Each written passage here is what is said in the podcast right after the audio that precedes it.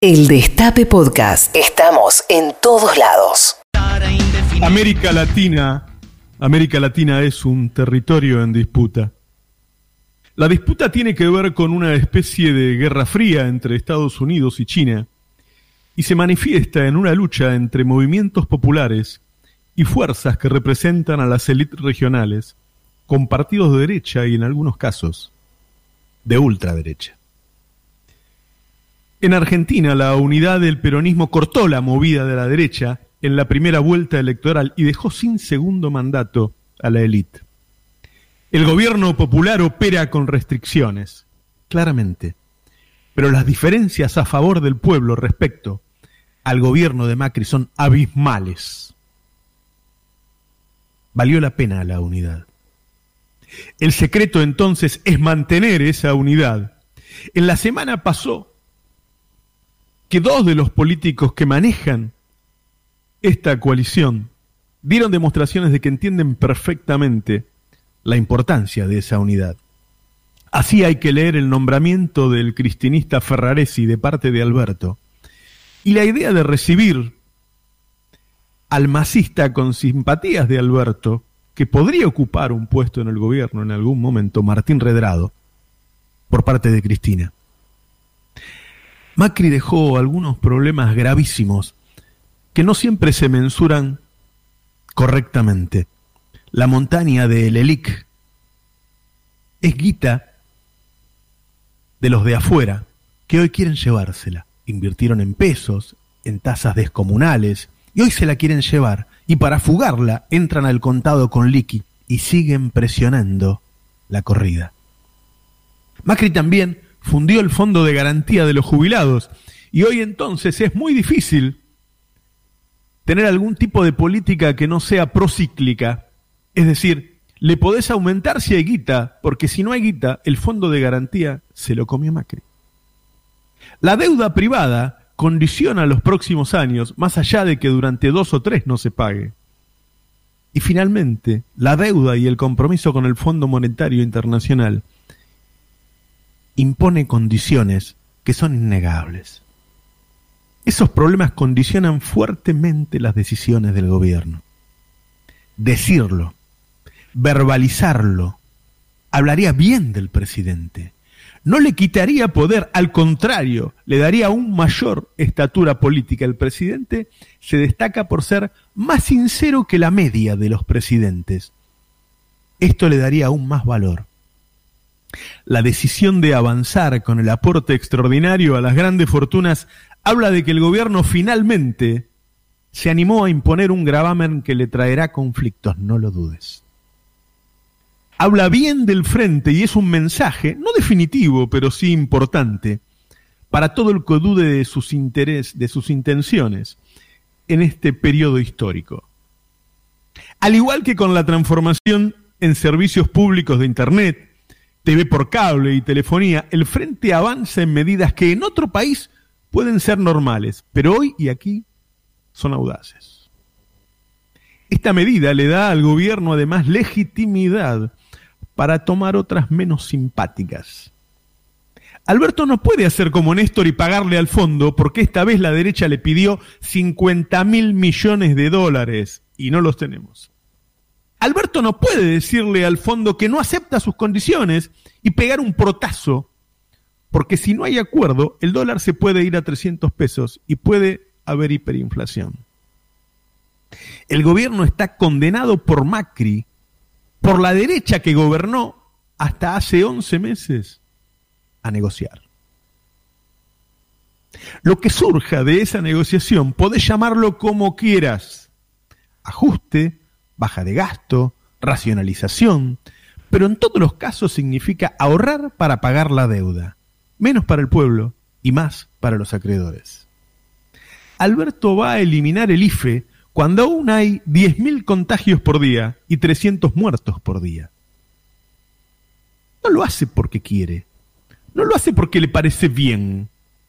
Los países que no están endeudados ni atados al FMI siguen gastando para evitar una recesión peor. Biden ya dijo que el año que viene va a seguir con un déficit muy grande. Igual el déficit de Estados Unidos es del 15% del PBI, no como el de Argentina, que es del 7,5%. Alemania ya dijo que el año que viene va a tener más déficit que este año. El gobierno va a subir desde fin de año la electricidad, va a subir el gas, va a subir el agua, va a subir el transporte. Lo hará para bajar subsidios estatales.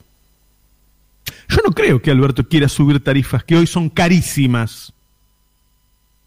El 31 de enero termina el congelamiento de Internet, de TV por cable y de celulares.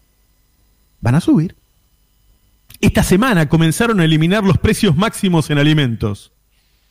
Todas esas subas van a derivar en una inflación alta el año próximo.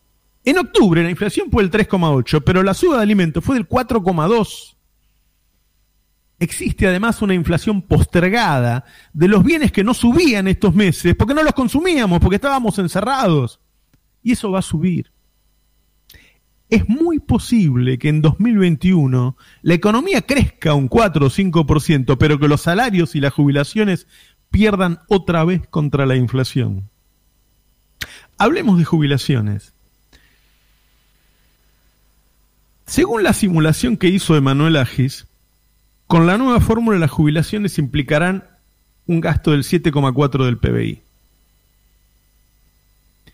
La de Macri significaba un 6,5 del PBI. Es decir, Alberto va a gastar más en jubilaciones que Macri. Y menos de lo que gastaba Cristina, que gastaba un 8,7. Está en el medio. La fórmula es razonable porque si los salarios no siguen a la inflación, no lo pueden seguir las jubilaciones. No hay jubilaciones altas en un país de salarios bajos. Es cierto que si el año que viene los salarios en blanco, que incluyen a los salarios públicos, suben menos que la inflación, las jubilaciones vuelven a perder contra la inflación. Ahora atención, lo importante es que a mediano plazo las jubilaciones van a subir porque los salarios y los ingresos del ANSES están en un momento histórico bajísimo. Sin duda, cuando hagamos la cuenta dentro de tres o cuatro años, esta fórmula va a mejorar la vida de los jubilados. Pero a fines de este análisis, de este que estoy haciendo en este momento, que tiene que ver con la coyuntura, los jubilados, el año que viene, van a estar mal. El FMI condiciona absolutamente las decisiones del gobierno y el gobierno no lo dice prefiere callarlo, quizá para dar señales de optimismo, quizá para mostrarse más independiente de lo que el mundo hoy realmente le permite. Yo creo que decirlo no solo haría que el pueblo, que además ahora ya sabe que puso el aporte a las grandes fortunas, sepa que el ajuste no es una elección graciosa de Alberto. Y también, creo yo, serviría para negociar. Putear a los culpables, salir a decir que Macri le dejó este desastre, putear al FMI, salir a decir que el FMI le prestó esa guita y ahora nos dejó en este quilombo, generaría, por ejemplo, manifestaciones anti-FMI. Que todo el mundo estuviera en las calles puteando al FMI. Y eso le serviría a Guzmán para decir, ¿ves que no tengo espacio para ajustar? ¿Ves que tengo un quilombo en las calles? La verdad es que buscar el equilibrio fiscal ajustando nunca sirve. No es eso lo que hizo Néstor. Él lo buscó creciendo. Callar y esconder el ajuste y apurar la negociación con el FMI puede resultar en un estancamiento de la economía. La carta del Senado estuvo bien, y es lo mismo que escribió Alberto en su momento. Lo que está mal es que algunos funcionarios cercanos salgan en los medios a decir que Alberto cree que la carta empioja la negociación. Negociar amablemente con tauras que te pueden llevar a que un día antes de la firma te pidan devaluar, y eso sí que va a licuar salarios y jubilaciones. Es jodido. El FMI siempre se mete con el tipo de cambio y no acepta estas brechas. Venimos de paritarias privadas por debajo de la inflación, venimos de suspensión recorto de salarios, venimos de un ajustazo del Estado en salarios estatales. Hay que poner plata en la calle, no sacar. Guzmán es progresista en Estados Unidos, pero acá es ortodoxo. Es claro. La pandemia no terminó y con el nivel de relajación de esta sociedad, la segunda hora, la segunda ola va a llegar. Va a haber segunda ola, más chica, más grande, va a llegar. Se va a tardar en vacunar, no sabemos cuánto dura la inmunidad. Esto no terminó. Esto no terminó. Miremos la segunda ola en Europa. No se puede en estas condiciones eliminar de un plumazo el ATP y el IFE. Subir el gas, subir la luz, subir el agua, subir el transporte, subir los combustibles. La miseria no se conforma con un poco más de comida. La gente hace otras cosas además de comer. No se puede ajustar ahora. Creo, humildemente, que hay que decirle la verdad a la población. Creo que hay que decirle que nos están exigiendo un ajuste. Creo que tiene que haber marchas contra el FMI. Creo que hay que negociar a cara de perro. Yo aprecio el racionalismo de Alberto y de Guzmán que nos alejan de la locura que suele campear en la rosada. Pero quizá hoy lo racional no sean esos modos. Me dicen ordinario porque peleo. No alzar la voz ante la injusticia es ordinario. Quien es oprimido debe alzar la voz. Solo alzando la voz se consigue la libertad, algo que solo vos podés darte. Al fondo hay que combatirlo. Creo que hay que intentar llegar al equilibrio fiscal creciendo y no ajustándolo. Y al menos, si no lo logramos, el pueblo sabrá que el ajuste no lo hizo Alberto, lo causó Macri y lo decretó el fondo, y Alberto intentó evitarlo. La negociación con el fondo debe ser a cara de perro. Bienvenidos. Esto es Navarro 2023. El Destape Podcast. Estamos en todos lados. El Destape Podcast.